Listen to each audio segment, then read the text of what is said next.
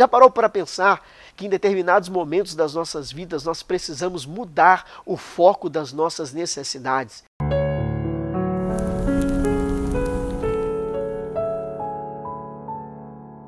Evangelho de Marcos, capítulo 10, versículo 46, vai contar a história do cego Bartimeu. O homem que vivia à beira do caminho pedindo esmolas, que vivia à beira do caminho vivendo daquilo que as pessoas davam para ele. Mas a sua vida mudou. Um dia ele ouviu que Jesus estava passando. Uma grande multidão, uma aglomeração de pessoas muito grandes começam em volta dele e ele ouve aquele barulho e começa a perguntar: o que é que está acontecendo? Quem é que está passando aí? E as pessoas começam a dizer para ele: Olha, quem está passando é Jesus de Nazaré que está passando aqui. Agora pare para refletir comigo. Uma pessoa que vive à beira do caminho, pedindo esmolas, pedindo doações, aquilo que as pessoas dão para ele sobreviver, encontra uma multidão passando por ele, o que é que passa na cabeça dele a princípio?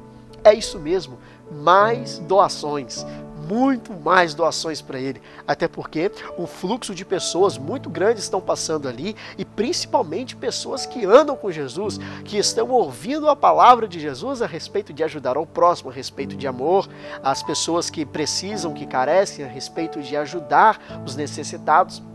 Mas a postura desse cego muda quando ele começa a ouvir que quem está passando é Jesus. O foco da necessidade dele muda, porque ele não começa mais a pedir esmola, ele começa a pedir misericórdia. E o pedido dele é direcionado a uma pessoa, Jesus, o filho de Davi.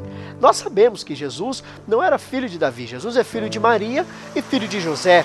Mas quando ele diz Jesus, o filho de Davi, ele está apontando para uma natureza messiânica de Jesus.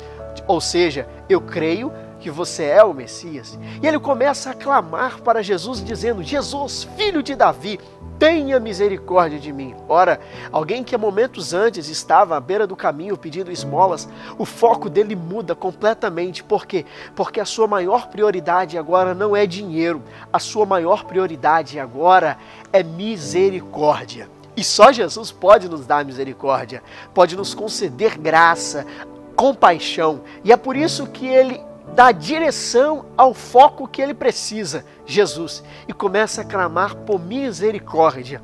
Já parou para pensar que em determinados momentos das nossas vidas nós precisamos mudar o foco das nossas necessidades?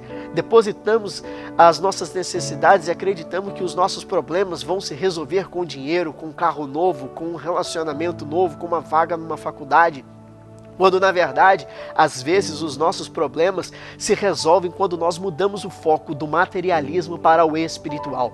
E foi isso que aquele homem fez. Ele mudou o foco dele do materialismo para coisas que poderiam até suprir as suas necessidades, mas seriam momentâneas. E ele começa a mudar isso para algo espiritual, para algo que é aquilo que homem nenhum pode dar, a misericórdia de Jesus. A misericórdia de Jesus é diferente da nossa misericórdia, de quando nós olhamos para o o próximo com compaixão. Nós podemos até ajudar, ajudar com um pouco mais de esforço, ajudar com algo a mais, mas apenas Jesus pode nos dar uma misericórdia que é capaz de transformar as nossas vidas.